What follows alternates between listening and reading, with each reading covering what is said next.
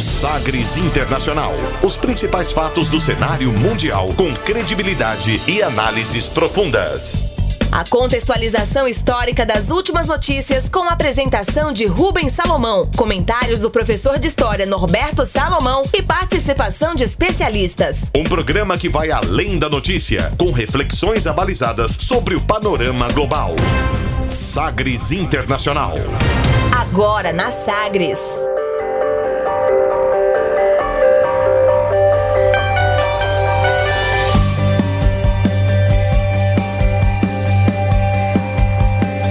Olá, seja muito bem-vindo a mais uma edição do Sagres Internacional, essa centésima quadragésima nona edição, número 149. Eu sou Rubens Salomão e a partir de agora com você, ouvinte Sagres, os fatos precisos e análises credenciadas sobre os principais temas mundiais. E você confere nesta edição o tema do dia: Chile, presidente da esquerda, vai governar sem maioria. Tensões entre Alemanha e Rússia levam a expulsões de diplomatas. Ex-presidente Donald Trump é vaiado por partidários ao admitir que tomou a dose de reforço da vacina contra a Covid. Equador declara obrigatória a vacinação contra a Covid-19 para toda a população. Estados Unidos identificam afiliados da Al-Qaeda no Brasil e emitem sanções financeiras. E ainda as músicas mais tocadas pelo mundo nesta semana no Reino Unido. Estes e outros destaques aqui no Sagres Internacional, que já está no ar. Você conectado com o mundo. Mundo. O mundo conectado a você. Sagres Internacional. E como sempre, o programa conta com as produções, comentários do professor de História e Geopolítica, Norberto Salomão. Professor, tudo bem? Olá, Rubens, tudo bem? Satisfação grande estarmos aqui, né? Desejando aquele Feliz Natal a todos aqueles que nos acompanham, boas festas e aí a esperança de que nós tenhamos aí um, no, um ano que está chegando, né? um ano novo, que está chegando é, com notícias melhores, né? Com melhores condições. Estamos aqui aguardando, estamos na esperança. Tomara, a gente vai estar aqui para registrar tudo e obrigado a você que está nos acompanhando aqui em mais um ano que se passa. É, programa de Natal, né? Programa natalino aqui né, neste Sagres Internacional, que vai ao ar no dia 25 de dezembro. Grande abraço para você, vamos que vamos. A gente começa o programa conferindo declaração de destaque nesta semana. Agora, as frases bem ou mal ditas por aí. Sim, pero la canción... Hated man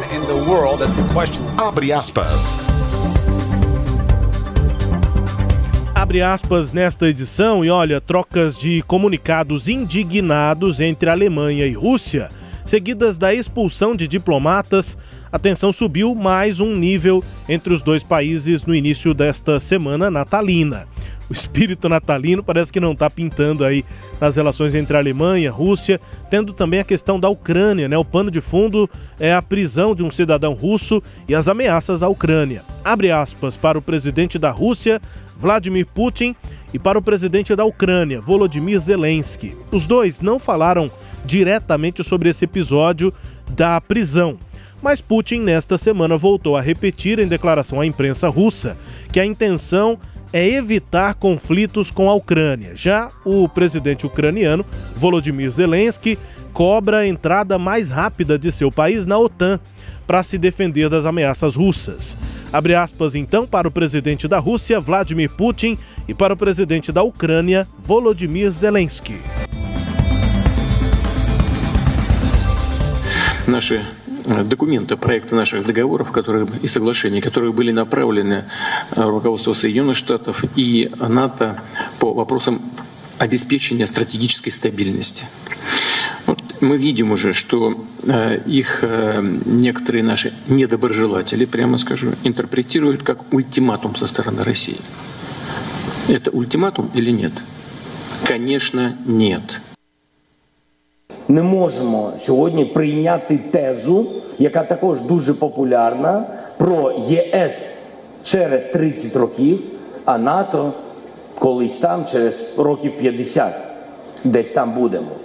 Це демотивує всіх і уповільнює Ми повинні не чекати, доки хтось вирішить наші проблеми за нас, а саме шукати і пропонувати нові щоденно нові механізми, нові формати. O que foi que ele disse? O que foi que ele disse? Foi que disseram aí, né? Putin e Zelensky. Abre aspas primeiro para a declaração de Vladimir Putin. Ele dizia o seguinte, reafirmando ali que, na visão da Rússia, não há nenhuma ameaça. Abre aspas. Nossos documentos, regras para treinamentos militares e acordos que foram enviados aos Estados Unidos e para os líderes da OTAN tratam sobre nossas estratégias que são estáveis. Nós achamos que, para alguns críticos, e para falar sobre isso abertamente, eles interpretam isso como um ultimato da Rússia. É um ultimato ou não? É óbvio que não. Fecha aspas. Exclamou o Vladimir Putin. Esse é um trecho, portanto, da declaração dele à imprensa, e aí a gente pensou também um trecho, e claro que eles não estavam conversando diretamente, mas a declaração também desta semana do Volodymyr Zelensky. Ele disse o seguinte: abre aspas. Nós não podemos aceitar a teoria que agora é muito popular sobre a Ucrânia entrar para a OTAN num período de 50 anos. Isso nos desmotiva e nos atrasa. Nós não deveríamos esperar que alguém resol resolva nossos problemas para nós. Precisamos buscar e propor novos mecanismos, novos formatos todos os dias. Fecha aspas, disse aí o Zelensky. Questão Rússia, Ucrânia e agora também com o nome dos shows, né? Na Alemanha.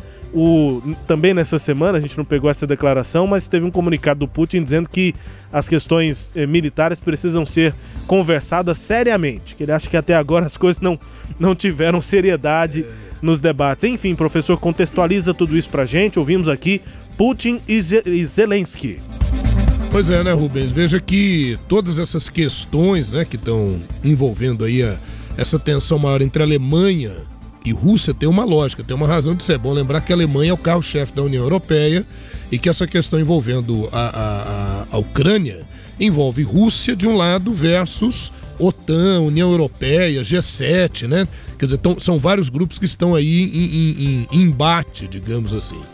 E eu, eu acho que nós temos três questões fundamentais para entender esse jogo, né? esse tabuleiro aí.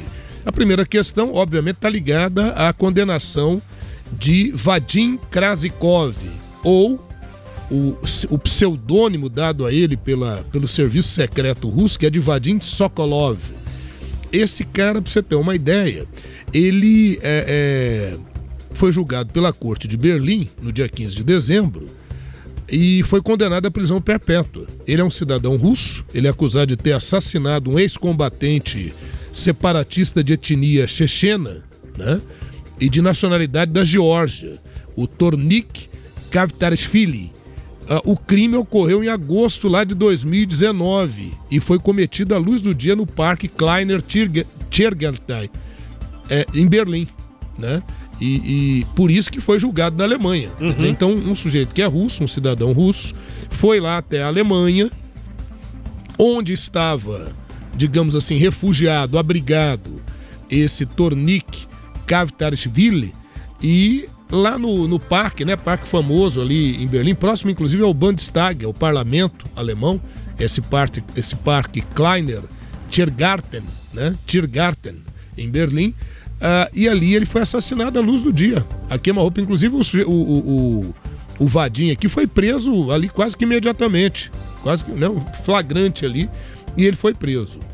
E a justiça alemã, mais do que condená-lo, é, aceitou a acusação da promotoria de que a, tu, todos os, os indicativos da investigação levavam autoridades russas e ao serviço secreto, FSB, né? não é KGB mais, aquela antiga da União Soviética, é o FSB, que é o serviço secreto russo atual, né? que teria agido e da, dado ordens para que esse crime fosse cometido. O governo russo, ele classificou a coisa diferente. O governo russo disse que, olha, a, a, a, é esse cara que foi morto aí, esse checheno, isso era um terrorista, é, foi um insurgente, teve envolvido no ataque à bomba ao metrô de Moscou e o Kremlin estava tentando realmente a extradição dele para que ele fosse julgado na Rússia. E, mas a Alemanha estava dando aí, de certa forma, gerando a dificuldade para que ele fosse é, é, extraditado.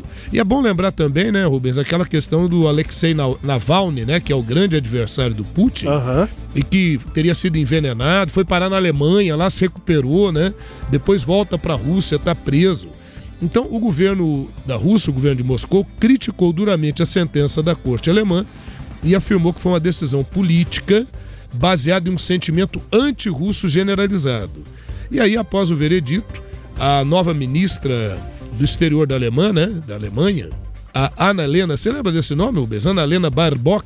Ana Helena Barbock, que foi candidata aí a eleição né, na, na, na Alemanha, era uma das candidatas que poderia assumir como sucessora da Angela Merkel, né, da Angela Merkel.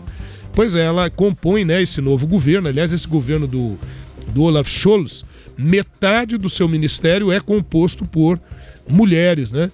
Pois é, então a, a nova ministra aí do, do, do exterior, Ana Helena Baerbock, ela informou que a sua pasta tinha convocado o, embaixador russo lá na Alemanha, o Sergei Nechaviek, a, a informado a ele que dois diplomatas russos eh, seriam expulsos da Alemanha porque não colaboraram, aliás, prejudicaram, dificultaram as investigações sobre esse crime. O Najaev, né, que é o, o Sergei Najaev, eh, em comunicado declarou que o governo russo considera que a atitude alemã agrava ainda mais essa relação que já está bem difícil entre os dois países, entre Moscou e Berlim, né? E que Moscou saberia responder adequadamente. Aí lá na segunda-feira, viu, Rubens? E todos aqueles que nos acompanham, na segunda, dia 20 agora de dezembro, Moscou, eh, em retaliação, também expulsou dois membros do corpo diplomático alemão. Então veja que um primeiro ponto, uma primeira questão envolveu essa coisa desse cidadão russo aí, o Vadim, né? Eh, eh, Krasikov ou Vadim Sokolov, que realizou esse crime, uh, foi investigado e ele foi condenado à prisão perpétua, né? Uma prisão, uma, uma, uma, sentença mais dura. A segunda questão, viu, Rubens, eu acho que é interessante a gente colocar é que envolve as tensões crescentes sobre a Ucrânia, né? O presidente da Rússia, Vladimir Putin, ele tem afirmado aí que tomará medidas de retaliação é, militares e técnicas adequadas se o Ocidente, então ele está chamando, está colocando todo o Ocidente nessa, nesse jacá aí, né? Desse balaio, de que é, se o Ocidente mantivesse a sua política em relação à entrada da Ucrânia na OTAN, e se a OTAN continuar fazendo operações militares ali próximas à fronteira da Ucrânia. Então a, a exigência dele é essa o que é uma intervenção direta da Rússia na autonomia, na soberania ucraniana. Né? No dia 15 de dezembro, o Olaf Scholz afirmou no Bundestag, no parlamento, ele disse com as seguintes palavras: Olha, permitam-me, uh, se todos ainda não compreenderam, repetir aqui o que a minha antecessora disse. A antecessora dele é Angela Merkel, né? Qualquer violação da integridade territorial terá um preço e um preço elevado. Você acha que o tom é de ameaça, hein, Rubens? É total, né? Claro que sim, né? Já no dia 19 do 12, a nova ministra da Defesa da Alemanha, Christine Lambrecht, uh, afirmou que a ação da Rússia de enviar milhares de soldados para fronteira ali com a Ucrânia deveria ser respondida com sanções mais duras. Então o, o, o discurso lá, o tom está muito elevado mesmo. E é sempre bom a gente lembrar que a Alemanha é a grande líder da União Europeia, é membro do G7 e membro da OTAN. Então, se alguém quer saber por que, que Rússia e Alemanha estão nesse embate tão forte, eu acho que isso aí esclarece bem, né, Rubens, a, a, a questão. E temos um terceiro ponto, aí último, né, para a gente encerrar nessa, nesse aspecto, no que diz respeito ao efetivo funcionamento do controvertido gasoduto de Nord Stream 2. Ele vai da Rússia até a Alemanha sem passar pela Ucrânia. A Ana Helena Baerbock, que é a ministra das Relações Exteriores, como nós já citamos e falamos aqui há pouco, né? Ela poderia ter sido uma é, jovem, poderia ter sido a sucessora da Angela Merkel, e muitos apostam que ela, ela ainda virá a ser uma chanceler na Alemanha ela assumiu compondo nesse novo governo, né, como ministra das Relações Exteriores. Ela afirmou que o novo gasoduto não será autorizado a funcionar caso as tensões na fronteira com a Ucrânia prossigam. Se isso continuar, o gasoduto não vai funcionar.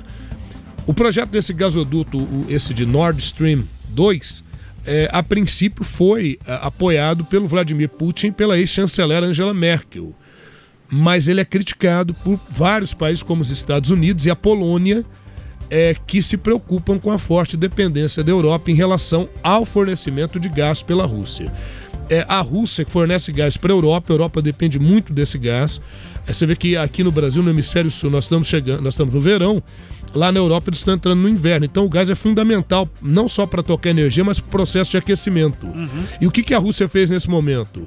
Né? A Rússia vai, vai, vai alfinetando ali devagarinho, dizendo que dentro das suas políticas ela teve que reduzir um pouquinho a, a, a transmissão, de, o envio né, de gás. Então ela reduziu o envio de gás para a Europa, alegando que isso é para a política de segurança dos seus gasodutos. A verdade é que nessa brincadeira, Rubens, no último mês, o gás na Europa aumentou em 17% o seu custo. Isso vai ter impactos aí sobre a economia europeia. Então, essa questão é uma questão com que a gente fecha 2021 e vai abrindo 2022, que é uma questão muito mal resolvida em relação à Ucrânia.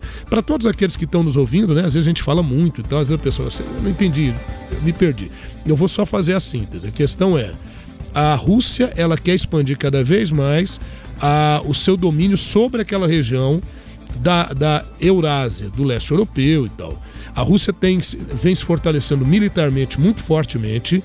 É, lançou nessa semana, colocou é, é, aviões é, na fronteira, em alerta. Diz que é uma movimentação militar normal, mas não é. São milhares de soldados russos na fronteira com a Ucrânia, então é uma ameaça russa à Ucrânia, sim.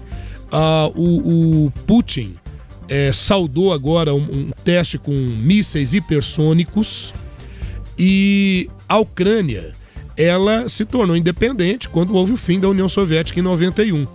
E dentro da Ucrânia você tem elementos que são pró-Rússia, porque ucraniano e russo eles têm a mesma origem, eles são eslavos, é diferente da região da Chechênia, que é uma outra etnia. A questão tchetchena envolve outras etnias e tudo. E, e o que, que acontece? A Ucrânia quer integrar a União Europeia e a OTAN. E se a Ucrânia faz isso, isso representa uma perda de espaço e de terreno para a Rússia. E é esse o tabuleiro, e aqui a gente tentou colocar os três pontos principais desse embate, colocando Alemanha e Rússia como grandes protagonistas nesse momento, porque a Alemanha, como eu já disse, é a líder da União Europeia, faz parte do G7, que são os países ricos, né, os ricões lá, e faz parte da OTAN, que é a Organização do Tratado do Atlântico Norte, que é uma liga militar criada no pós-Segunda Guerra Mundial. Deu para entender, será? Claro. Eu acho que é por aí. Deu para entender, e aí aqui no quadro abre aspas a gente faz na prática, né, uma, um sequenciamento de várias notícias que a gente muitas vezes vê pintar por aí, Sim. mas não, não tem muita conexão. A gente tenta fazer exatamente essa conexão e acho que nesse quadro aqui conseguimos uma questão que ainda vai dar pano para manga lá na Europa. A gente, a partir de agora, também com o tema do dia nesta edição 149 do Sagres Internacional. Navegando pelos mares da informação. Sagres Internacional.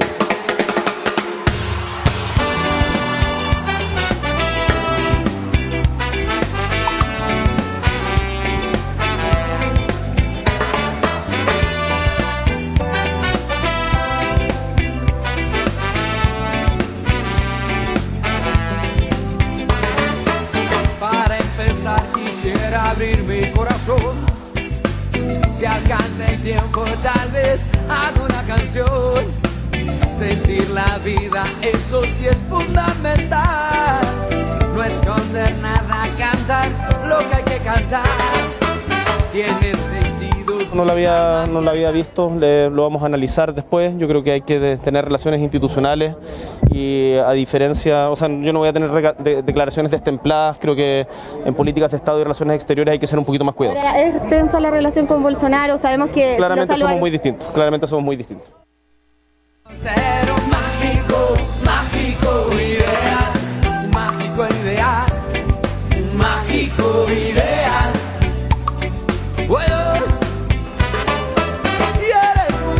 Ah, o professor tá vibrando aqui com os metais da banda do Joey Vasconcelos, Boa. artista chileno, muito conhecido lá no Chile. E aí a gente já fez programas aqui com destaque pro Chile, com as músicas tradicionais, enfim, a gente provavelmente vai voltar porque a cultura é riquíssima, mas nesse aqui a gente pegou músicas aí mais recentes, artistas que século final do século XX, início aqui do, do século XXI, estão fazendo muito sucesso no Chile, começando com um nome importante, o Joey Vasconcelos. Ouvimos aí falas, né? Uma, um trecho de uma entrevista ali coletiva do Boric.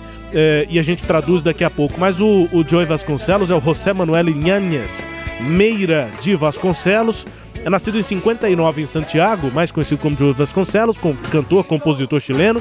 E aí esse estilo assim, meio um rock latino, mas ele tem algumas referências, é, uma fusão assim latino-americana também com a música popular brasileira. Então, te, teve bem aí uma pegada de música brasileira. Ele é filho de um, de um diplomata brasileiro e a mãe chilena. Eu busquei aqui, não consegui é, encontrar o nome do pai dele, mas Sim. era um diplomata brasileiro, a mãe chilena, e daí nasceu lá em 59 o José Manuel Ñañez, que é o Joey Vasconcelos. Começou a carreira já numa banda muito é, importante da história da música do Chile, nos anos 80, início dos anos 80, a banda Congresso. E aí, depois, nos anos 90, carreira solo, muito sucesso do Joe Vasconcelos com essa música que é Mágico, Mágico, bem uma pegada bem é bom que aí a gente vai conhecendo essa, esse pessoal aí que normalmente não, a gente não tem contato aqui no Brasil, né? A gente é uma ilhona, né? Isso. Que fala português e não acompanha tanto a música latino-americana, ainda menos a música é, mais popular, essa Sim, mais recente. Isso. Talvez as traduções até tenham alguma origem comum, mas para essa música popular atual a gente quase não ouve. E aí o que a gente ouviu aí foi o Boric é, presidente eleito do Chile, ele disse o seguinte: deu para ouvir na pergunta ali da repórter, da jornalista, né? A, a, o nome do nosso presidente, Jair Bolsonaro, e ele fala exatamente sobre isso. Tô fazendo aqui uma antecipação, viu, professor? Antes de falar dos detalhes, da contextualização Sim. da eleição no Chile. Estou antecipando o Brasil Internacional, porque o, o, o, governo brasileiro demorou quatro dias, né? Para se manifestar, uma nota muito curta, Isso. assim, protocolar. É porque é. o vitorioso foi um candidato da esquerda, né? Então Isso. há aquela resistência natural aqui, né? Diante dessa questão internacional, também em relação ao Brasil, o Boric foi perguntado e disse o seguinte, abre aspas, eu ainda não tinha visto, ele está falando sobre a nota divulgada aqui pelo governo brasileiro, eu ainda não tinha visto, nós vamos analisar depois com a equipe de relações internacionais. Há diferenças, mas não é com declarações não pensadas. Para políticas exteriores, nós precisamos ser um pouquinho mais coesos, ele disse. Aí vem a pergunta da jornalista que é, questiona o seguinte: como pensa que deve ser a relação com Bolsonaro? E ela continuaria na pergunta. Ela, ela faz essa pergunta e aí depois ela fala: a gente sabe, inclusive, nós sabemos, aí ela continuaria. A gente sabe, provavelmente, ela continuaria sobre as diferenças. Sim. E aí ele se antecipou, interrompeu a jornalista e respondeu assim sobre a relação com Bolsonaro. Abre aspas. Claramente somos muito diferentes. Claramente somos muito diferentes, fecha aspas é, repetiu ali e encerrou o assunto. É, porque, a, na, verdade, o Bolsonaro, a aproximação seria com o José Antônio Caste, que é a extrema-direita no Chile. Aliás, essas eleições no Chile que foram bastante polarizadas, né? Pois é, professor, e a gente entra diretamente aqui depois desse, dessa antecipação do Brasil Internacional. Uhum. Ultradiretista José, José Antônio Cast eh, concorreu à eleição presidencial no Chile no dia 19 de dezembro com um discurso que remetia a elementos do nazismo e do pinochetismo na campanha. Aí ele foi derrotado pelo esquerdista Gabriel Boric no segundo turno, mas teve 44% dos votos. Como é que o senhor explica aí, professor, o fato de ideias tão reacionárias eh, ainda ganharem espaço político eh, e um espaço tão relevante hoje em dia? Pois é, Rubens e todos aqueles que nos acompanham, né? O José Antônio Casti, ele foi deputado federal por quatro mandatos consecutivos, ele é de uma família de origem alemã, né? O pai dele pertenceu à juventude nazista na Alemanha, depois foi para o Peru, né? Foi para o Peru e ganhou grande força durante a ditadura Pinochet, fazendo parte, inclusive, a família, membros da família dele, ele é o irmão mais novo de 10 filhos, é, fazendo parte da DINA, que era aquele serviço secreto, a polícia secreta lá do período da ditadura uhum. do Pinochet. Né? Violentíssima, né? né? Isso, a ditadura isso. no Chile. E o irmão, o irmão dele, um dos irmãos lá, fez parte, inclusive, do Chicago Boys, né? Daquele grupo que vai organizar todo o programa econômico da ditadura Pinochet, que durou de 1973 até 1990, né? E o discurso ultraconservador tem como principal lema né, do, do, do, do CAST ordem, segurança e paz. E a proposta é combater o crime, o tráfico de drogas, o terrorismo. E esse, digamos, essa espécie de mantra, né, que é típico da, dos conservadores de direita, realmente seduz parte da população. Por quê? Porque parte dessa população teme a, a, a, insegurança, a, as, os movimentos sociais. Lá uma questão indígena muito grave com um, a comunidade Mapuche, que representa 13% da população no Chile. Então, isso acaba atraindo né, elementos para um, um discurso mais conservador. O atual presidente, que é o Sebastião Pinheira, que ele é da direita, é centro-direita, né?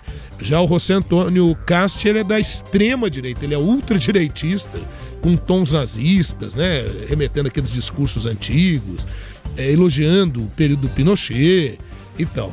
E o, o, ele criou um partido há dois anos, né? O, o Cast, chamado Partido Republicano, apoiado pela Aliança Frente Democrática Cristã é, ele ficou, olha que louco, ele ficou em primeiro lugar no primeiro turno da eleição com 27,91% dos votos. O Gabriel Boric, o candidato da esquerda pela coligação Aprovo, Aprovo e Dignidade, né? Aprovo Dignidade, é, é, que se reúne à Frente Ampla e o Partido Comunista, vem em segundo lugar com 25,83% dos votos. Então, no primeiro turno, quem ganhou foi o Cast. E aí vai para o segundo turno. É muito interessante também porque durante esse, esse processo de, de, de campanha, o Boris, no primeiro turno, ele, ele fez um discurso mais contra as medidas neoliberais, né, e tal. Quando foi para o segundo turno, ele já veio com um discurso mais conciliador naquela linha de é, esperança, vamos é, governar o Chile para todos os chilenos. Então isso demonstra que o Boris ele tem uma, uma habilidade e um pragmatismo político muito grande. Então, apesar de muito jovem, né, a gente pode aguardar alguma coisa bem interessante desse novo governo. Agora, voltando à sua pergunta inicial, Rubens, por que do crescimento da extrema-direita no mundo? Né? O que está acontecendo? As pessoas será que elas esqueceram o que foi o nazismo, as ditaduras, ou aqui no Brasil, gente que fala de volta do AI-5, tem gente que nem sabe o que é o AI-5. Então a gente atribui isso ao seguinte: primeiro, você tem crises econômicas, você tem uma frustração muito grande com os políticos que se diziam renovadores e contrários a todo aquele modelo ditatorial e que, ao chegarem ao poder, acabaram se envolvendo em atos de corrupção.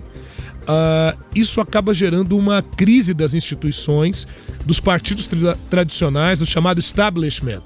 Então, a gente tem, tendo essa crise, há sempre alguns setores uh, que acabam apoiando ideias mais radicais de extrema-direita, que vem sempre com aquele discurso pela família, pela fé, pela religião, pela ordem. Parece até que o senhor está descrevendo. Crime, né? Está descrevendo a Alemanha do final dos anos 20 início dos anos é, 30, né? Isso, porque você pega mais ou menos um momento similar, né? Então, será que essas pessoas não têm memória? É, não tem memória, mas é óbvio, eu não, eu não vou me debruçar sobre isso aqui agora, talvez eu prepare isso até em um artigo, mas é a questão da, da burocratização do Estado. Quer dizer, quando você tem um, um, um momento de desordem, muitos aguardam a burocratização de um Estado. É, tendo a figura de um grande líder, de uma grande liderança. Defenda a ordem, né? É uma espécie de messias, há um messianismo político. Uhum. E isso abre espaço para essas ideias é, é, populistas de direita, de extrema direita, que como na Polônia a, tem acontecido, como em regiões do leste europeu tem acontecido, e aqui na América Latina também é, e até nos Estados Unidos, com a própria figura do Donald Trump. Né?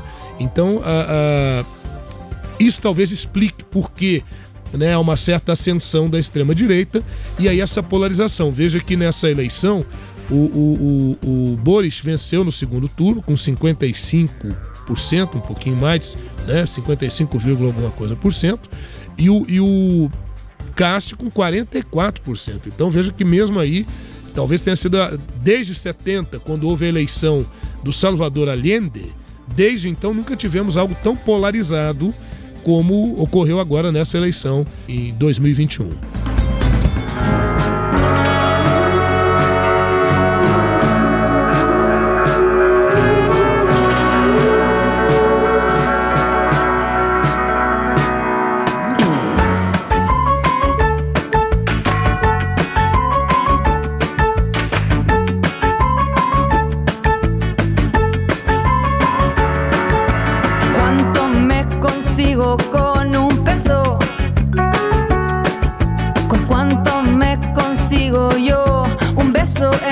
Lugar.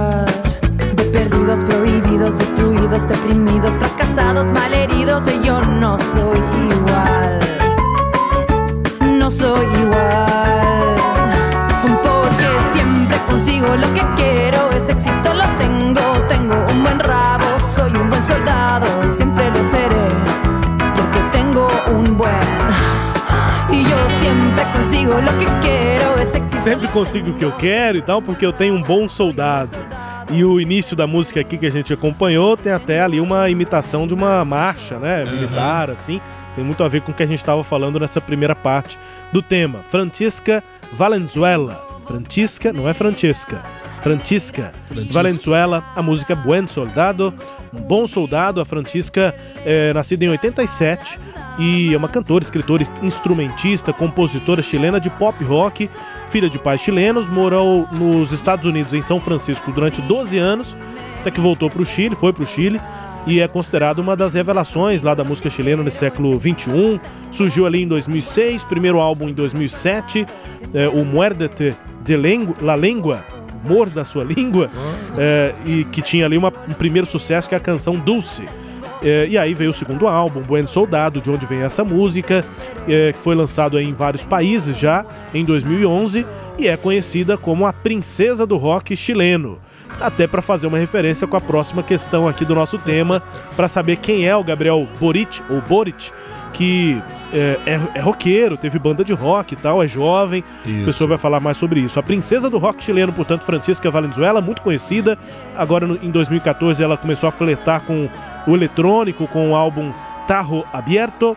E aí tem um outro álbum mais recente, 2020. Aí quem quiser acompanhar, tá aí a dica para continuar Muito acompanhando bom. a carreira da Francisca Valenzuela. Música. Buen Soldado. E aí, professor, bom, quem é o Boric? O Gabriel Boric, novo presidente do Chile. Bom, nós vamos falar aqui quem é ele, agora temos que ver como é que ele vai se revelar, né?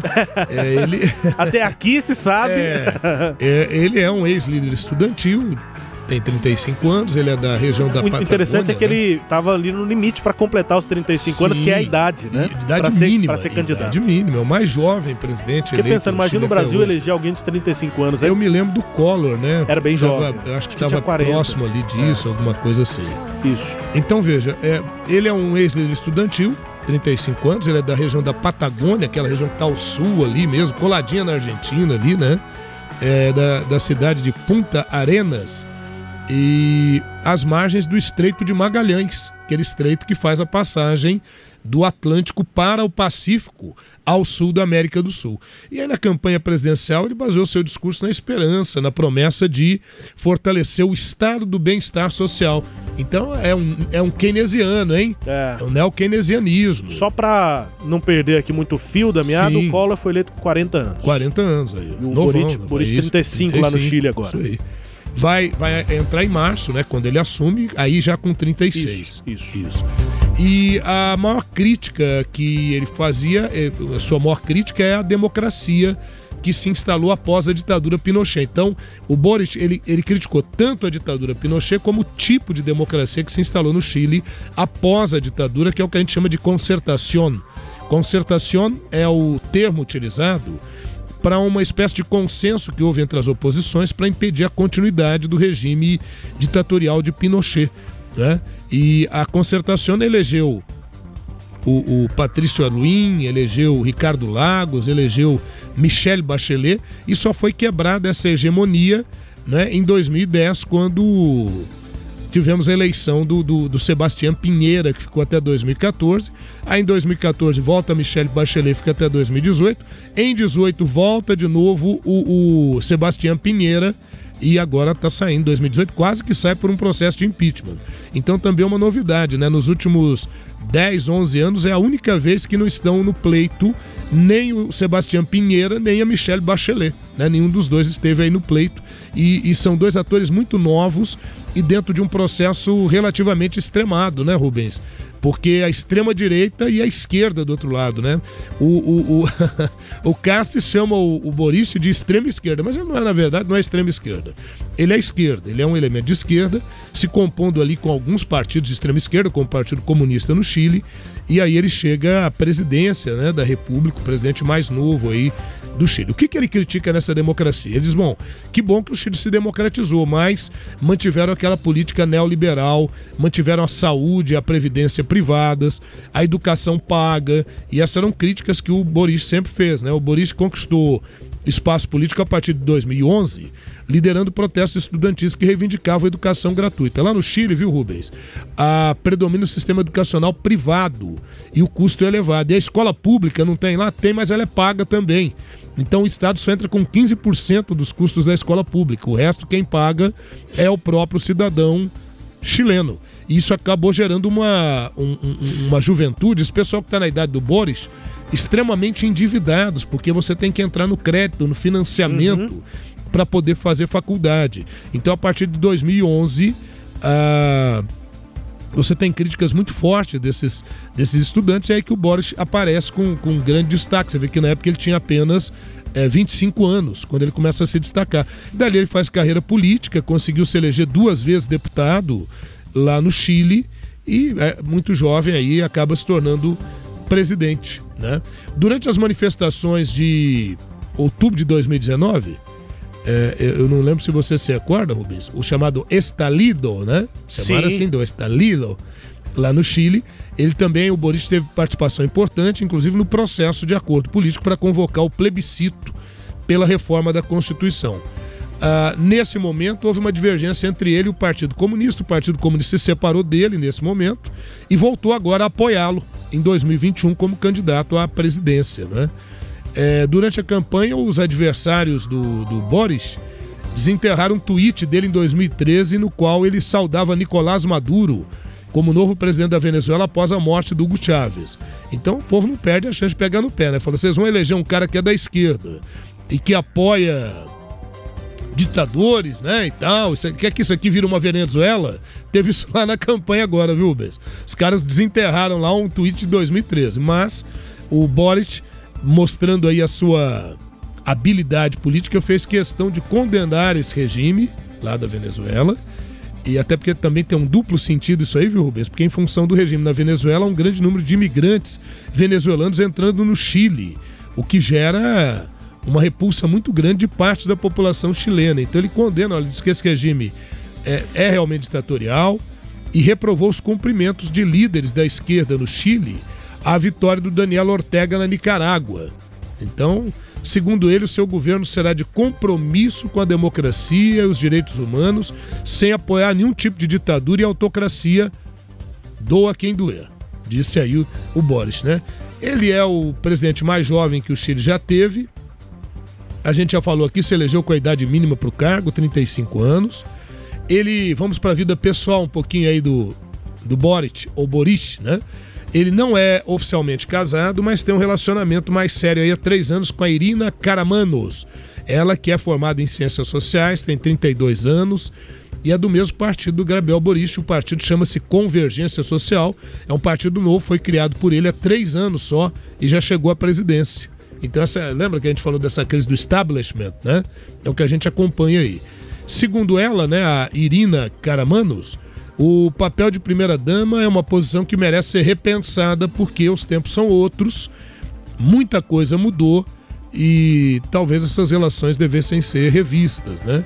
Já o, o Gabriel Boric tem uma posição mais contundente, mais dura né, nessa questão, ele já afirmou que pretende suprimir, eliminar a figura de primeira-dama, porque, segundo ele, não faz o menor sentido. Né? Ele afirma que não pode haver cargos no Estado que tenham a ver com parentesco com o presidente. Isso lembra coisas lá de monarquia, coisas retrógradas. Ele entende que o serviço público tem que ser assumido por pessoas que têm competência e não por simples afinidade com o presidente. Bom, o discurso tá bonito, né, Rubens? Vamos ver se isso prossegue aí ao longo do mandato do nosso amigo Gabriel Boris.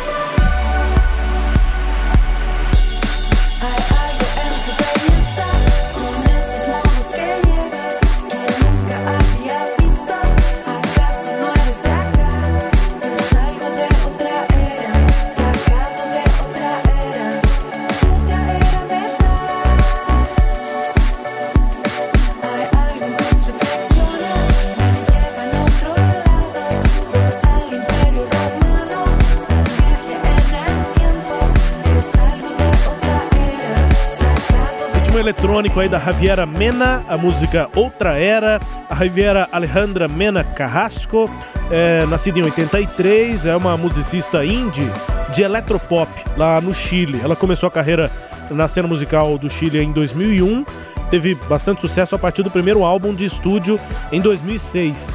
Aí tem um estilo que tende a ser sintetizado de som eletrônico, é, mas a estreia oficial assim dela começou com uma orientação, digamos que mais acústica ali. As músicas que eram tocadas eram basicamente acompanhadas só por um violão. Ela foi caminhando pro pop, pro eletropop, muito conhecida, Javiera Mena, com essa música Outra Era aqui no Sagres Internacional, música chilena.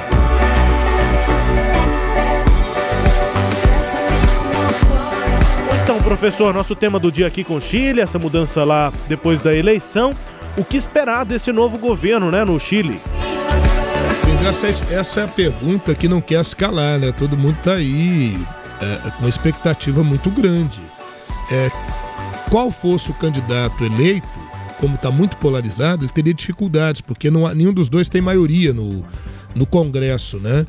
E, portanto, o novo governo herda um país com uma série de demandas, viu?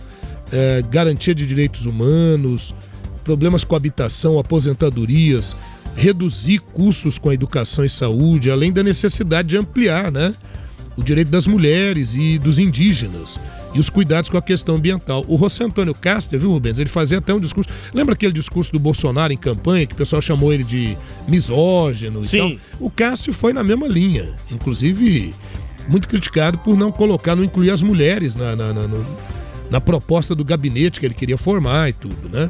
Agora, há ainda questões como o controle das, de imigrações, né? muita imigração de venezuelanos e haitianos no, no, no Chile. Uh, também o problema de combate à profunda desigualdade socioeconômica, segurança pública, combate ao narcotráfico, o controle da inflação e os desafios da pandemia. E, além disso, a resolução do conflito na região de Arau Araucania, Araucania é, entre os Mapuches e a repressão que o Estado até então adotou. Essa questão dos Mapuches é, é interessante, Rubens, e todos aqueles que nos acompanham, peço até um pouquinho mais de atenção para quem está nos ouvindo aí agora. Olha que coisa. Essa Difer... hora que o professor sublinha alguma coisa é, no quadro. sublinha, porque olha isso aqui. Diferentemente de outros países da América Latina, como o Brasil, a Argentina, o Peru, que reconhece o grupo indígena, no Chile não a partir da ditadura do Pinochet, e, como as leis lá ainda são resquícios desse período, o Chile não reconhece a existência de povos indígenas. e lá, os Mapuche, por exemplo, que é uma das etnias lá, tem 17%. Né? E não reconhece na sua Constituição, que é herdada lá do período da ditadura do Pinochet, mas fala apenas em etnias, que é um conceito muito vago, né? E não confere um estatuto, um estatuto jurídico específico para os povos originários. E aí isso torna muito difícil a existência de modos de vida tradicionais. É, há um forte assédio de grileiros, de terras, de grandes produtores rurais sobre as áreas onde os Mapuche e outros grupos indígenas vivem, né? Esse é um problema. Porém, gostaria de destacar que na Assembleia Constituinte que está em andamento, quem está presidindo, foi eleita lá, é a Elisa Loncon, né? Ela que tem dois cursos superiores, tem doutorado e tal, mas é de origem mapuche. Ela foi eleita como presidente do órgão que está redigindo a nova Constituição do país. Bom, além de todas essas questões, o Rubens, um ponto-chave é o que o presidente Boris governará sem maioria no Congresso. Está dividido entre forças de direita e de esquerda, o que vai limitar muito uh, medidas que o Boris queira tomar, queira adotar. Outra crítica é a falta de experiência uh, no Poder Executivo.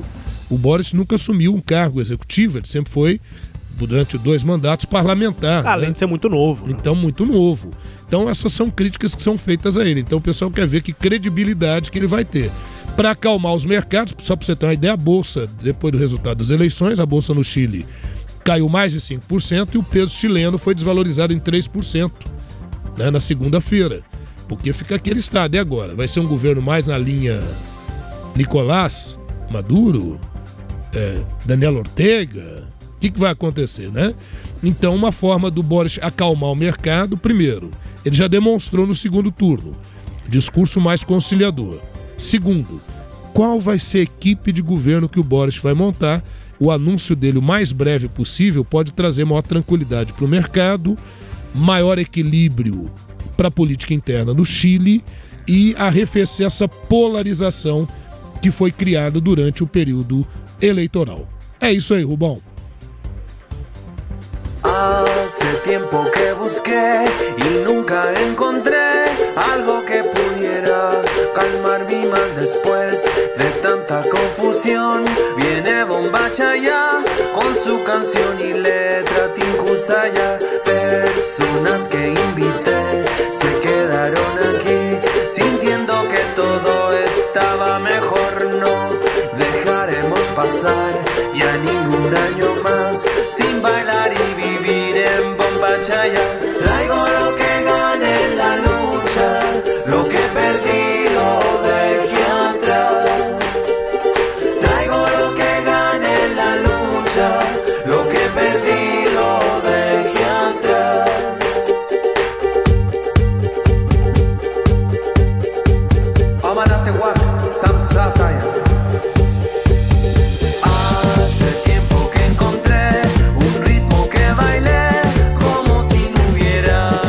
Gap, terminando aqui o nosso tema do dia sobre Chile, essa música Bomba Chaya, Daniel Alejandro Riveras Repu- Sepúlveda, é de 81, conhecido como Gap, é cantor, compositor, multi-instrumentista chileno, lançou cinco álbuns solo é, e tem também né, o trabalho da banda, Talier de Hau.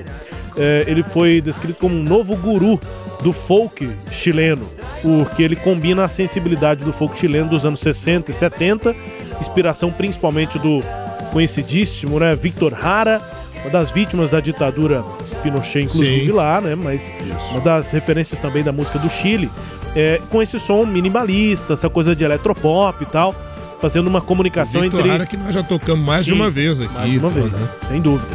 É, é isso, com o Gap, Bomba Chaya, a gente encerra esse tema do dia e alertando a você, daqui a pouco você confere no próximo bloco. O ex-presidente Donald Trump foi vaiado por partidários porque admitiu que tomou a dose de reforço da, da, da dose vacina.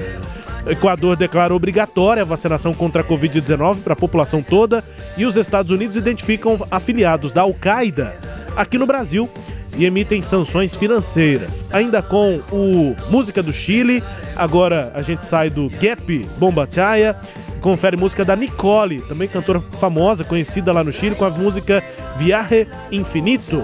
Viagem Infinita, Denise Lilian Laval Sosa é de 77, muito conhecida também. É, tinha uma cantora já que se chamava Denise naquela época. Ela era a vocalista da, da banda Água Túrbia. Só que essa não foi assim uma cantora tão famosa, tão conhecida, mas na época que a Denise começou, é, com 12 anos só, já tinha essa outra Denise. Aí ela arrumou um outro nome. nome, virou Nicole. Ficou bom. E bem famosa, bem conhecida, a Nicole. Pra gente ir pro intervalo, daqui a pouco voltamos com o próximo bloco do Sagres Internacional.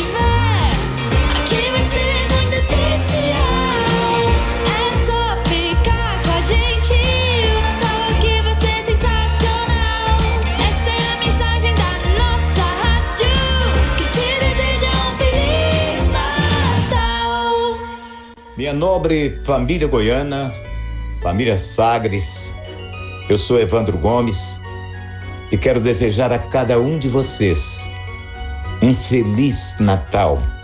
Que Papai do Céu possa estar ao lado de cada um de vocês, hoje, neste Natal e sempre.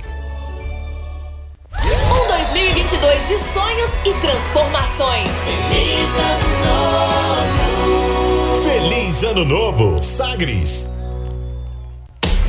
Entretenimento, Jornalismo. prestação de serviços Rádio Sagres. em tom maior.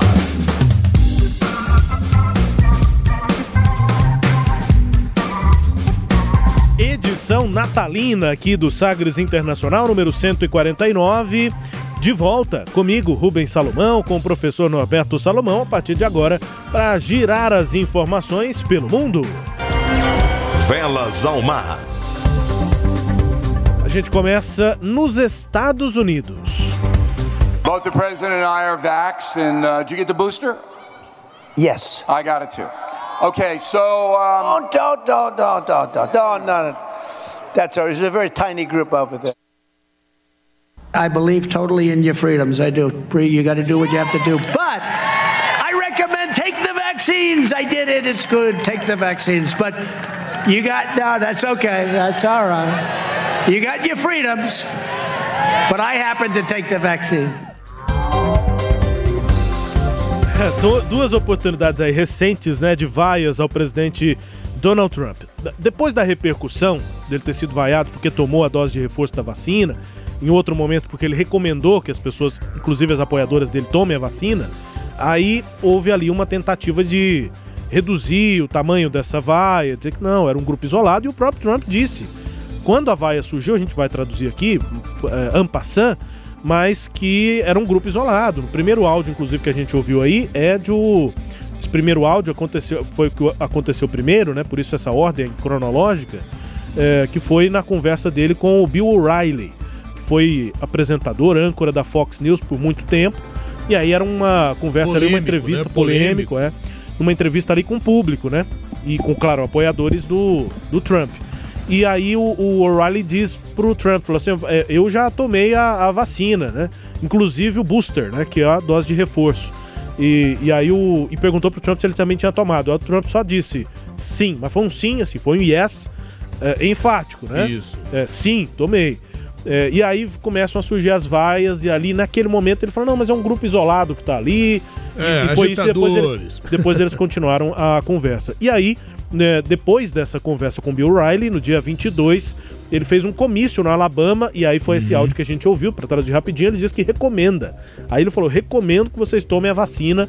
É, e aí, de novo, ele faz a observação de que é um grupo pequeno que tá vaiando quando ele recomenda que as pessoas tomem a vacina. Ele falou, claro que as, as liberdades estão mantidas, mas aconteceu de eu tomar a vacina. Happened de- que eu tomei a vacina. Quase pedindo desculpa porque tomou É, vacina, né? Ele recomenda que se tome a vacina, mas ao mesmo tempo faz é, tem esse, é, esse visão, essa visão. A questão, professor, é que aí nesse ponto Joe Biden, que é o presidente democrata, e Donald Trump estão alinhados, Convergem, convergem, convergem, né? apesar de tantas diferenças.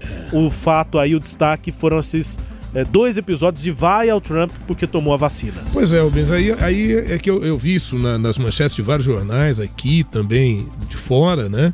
Eu não sei, eu, eu- eu acho que não é que, con- que- que estão convergindo essas opiniões, não. O problema é que o Donald Trump, é, ele iniciou todo o processo de produção da vacina e tudo, mas é, é- é como hoje, nós, vamos- nós estamos acompanhando a mesma coisa. Eu tenho acompanhado muito a Voz do Brasil e tenho visto ah, ah, de verdade pronunciamentos do, do Queiroga, né? Sim. Então elogiando a vacinação, que o Brasil já vacinou bastante e tudo, né? Essa, essa questão toda.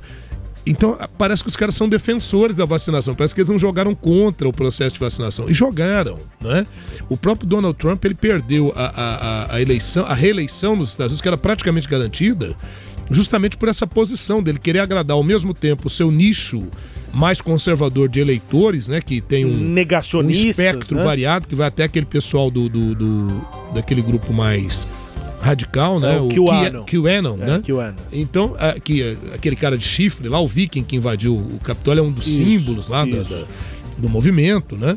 E, e Então agora parece que ele quer voltar à cena política e querendo ser o pai da criança. Ele, inclusive, apareceu em algumas entrevistas dizendo que ele salvou milhões de vidas graças à iniciativa dele com a vacina. Quer dizer, o mesmo cara que falou em aplicar desinfetante nas pessoas, porque né, depois disse que estava brincando, porque o desinfetante mata qualquer vírus e tudo, né? É, é, enfim, então o que a gente vê aí é ele tentando ressuscitar politicamente e óbvio, né, com um discurso que é o mais coerente possível, que é o da ciência, que é o da vacinação.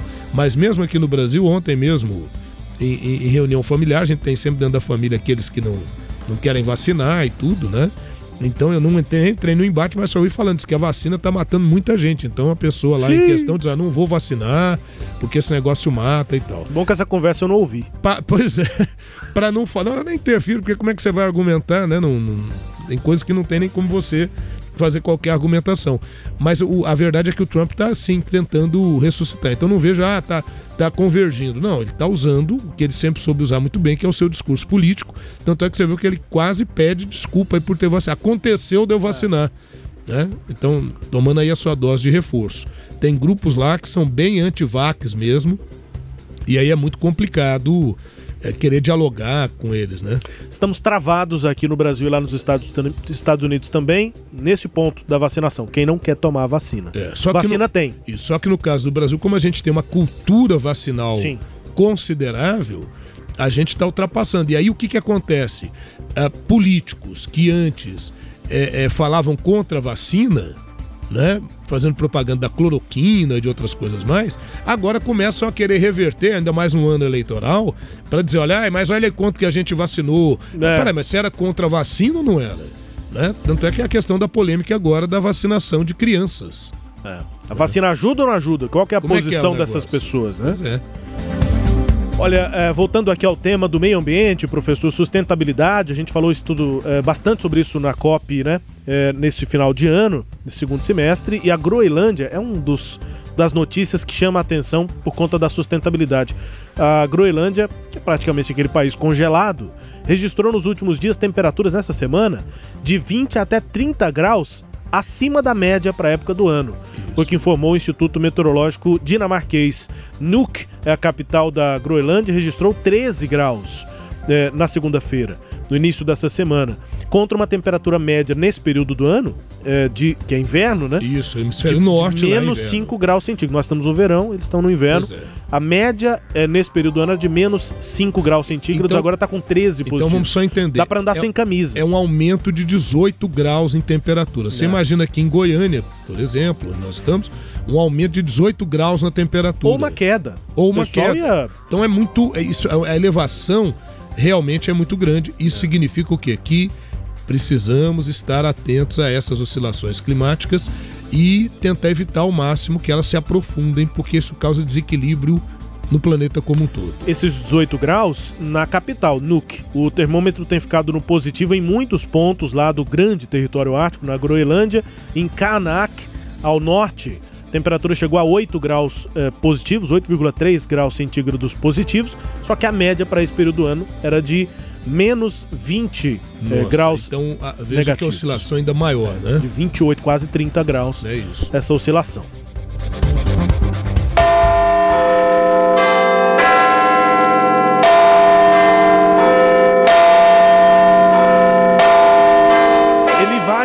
Voltar a soar assim, o Big Bang. Vai romper o silêncio para tocar no dia 31 de dezembro, no final desse ano, eh, lá em Londres. É porque em 2017 ele foi eh, silenciado para uma reforma.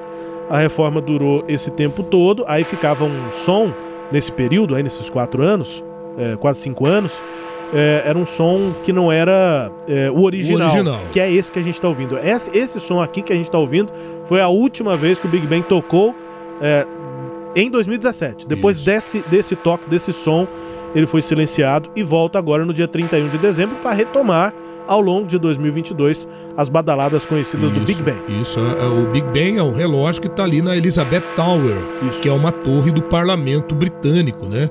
Ali está as margens do rio Tamisa. Quem já assistiu aí o, o Sherlock Holmes já deve ter visto ali o cenário né, da era vitoriana, que é de quando foi construído a torre instalado o relógio Big Ben, né? Histórico relógio, conhecido pela precisão e tudo.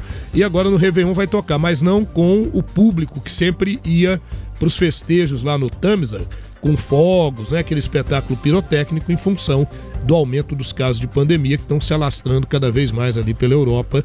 Quarta, quinta onda, né? Dependendo da região. E lugar já liberando lá quarta dose de reforço para tentar deter o avanço da pandemia. Variante Omicron tá por aí e a gente fala aqui da vacinação, falamos sobre isso. é, e o Equador tomou esse caminho que parece ser o necessário para evitar que os negacionistas continuem sendo uma parcela é, que impede né, uma vacinação confortável para a gente olhar a pandemia pelo retrovisor. O Equador declarou obrigatória a vacinação contra a Covid para a população inteira. A imunização só não vai ser obrigatória para pessoas que tenham alguma contraindicação médica. Isso. Que devem apresentar comprovação. O Ministério da Saúde do Equador argumentou que a decisão tem base na Constituição. E aí não é para tirar a liberdade de ninguém, é para dar mais liberdade para a maior parte da população, porque eu, por exemplo, estou vacinado, se sei que tem gente que não se vacina porque não quer, eu me sinto menos livre. Não, e o que é pior é que se você não se vacina, a tendência é que você seja um agente contaminador, né? Essa, essa é a questão. Potencialmente cria- criatório de variantes. né? Exato. E, e com relação a essa questão de liberdade, só para você ter uma ideia, é, a gente fazendo viagens agora, eu fiquei num hotel que não admite fumantes. Entendeu? Se você fumar, você paga inclusive multa Aham. no quarto lá e tal. Então, imagina você. Ah, então é contra a liberdade? Não, é porque o bem maior acaba falando mais alto. É como né? se alguém dissesse: não, nesse período de chuva eu vou abrir aqui o meu criatório de Aedes aegypti. Isso aí. Eu tenho essa liberdade. né? De preferência com o vírus da dengue. Pois é, então é, não, não faz o menor sentido. Só gostaria de lembrar que no Equador foi eleito agora em 2001 o Guilherme Lasso, que é da direita, então o governo lá hoje é de direita, né? Não é extrema direita, mas é de direita. Guilherme Lasso, que venceu lá o grupo do Lenin Moreno, né? Que era o governo de centro-esquerda que havia lá no Equador. O Ernesto nos convidou. Brasil Internacional. Última da edição 149, professor, aqui do Brasil, os Estados, Unidos identificaram aliados, né, afiliados aí da Al-Qaeda, o Departamento de Controle de Ativos Estrangeiros, vinculado ao Departamento do Tesouro dos Estados Unidos, anunciou nesta semana a identificação de três indivíduos que apoiam a organização terrorista Al-Qaeda e estão no Brasil.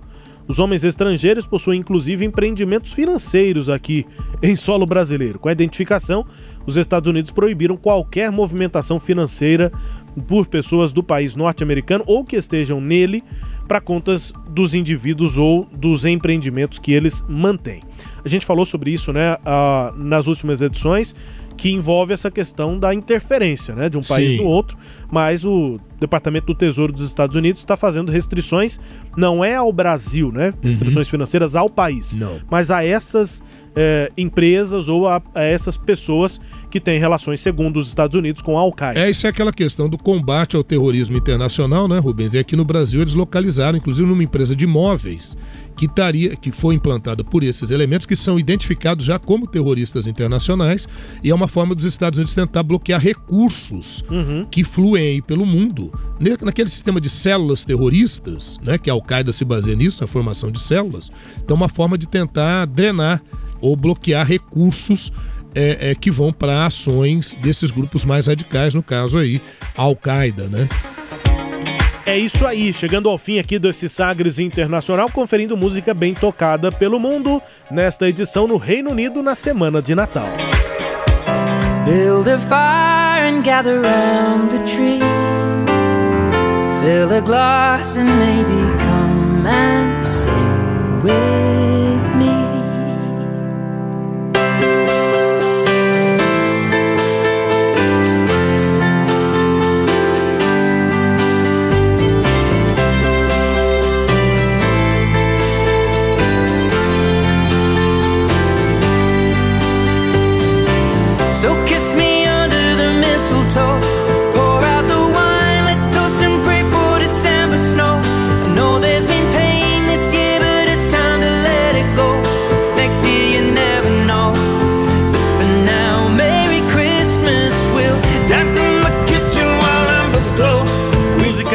Christmas nas vozes aí de Ed Sheeran e Elton John. Muito bom. A parceria aí tá em primeiro lugar na semana de Natal no Reino Unido pra gente ir embora. Desejando ao senhor aqui, professor, meu queridíssimo pai, Feliz Natal, viu, prof? É Até. Isso, é isso aí, isso aí, meu filho Rubens Salomão. Que prazer, né? De estar trabalhando juntos aqui na nossa centésima, quadragésima nona edição, Em hein? pleno Natal. Em pleno Natal. E a gente volta aí na, na- no próximo encontro com a edição 150. Olha que número redondinho, bonito, né? Edição 150, pra gente fazer assim um, um programa bem legal. E, e espero que todos vocês possam aí nos prestigiar. Tá joia? Filmes um e fotos no planejamento para que na 150 em diante, vai ser a primeira edição de eh, 2022, e ah, é todas verdade. as edições em vídeo. A gente começou a fazer aquele experimento, Isso. a gente conversou com os nossos ouvintes, olha, estamos indo, É. mas voltamos, agora estamos indo de vez. Vamos lá. Vamos, Toda edição vai continuar com o mesmo padrão aqui que você já acompanha no podcast, mas também em vídeo. Muito bem. Então, agradecimento ao, ao pessoal do Sistema Sagres de Comunicação, a todos vocês que nos acompanham aí. E, e esse programa, tenho certeza, ele é feito para vocês, né? Ele é dedicado efetivamente a todos aqueles que querem saber um pouquinho sobre o cenário internacional. Um grande abraço a todos e até o nosso próximo encontro. Tchau, pessoal. Grande abraço. Obrigado aqui pela sua companhia em mais um ano de Sagres Internacional aqui no Sistema Sagres. A gente volta na edição 150. Até!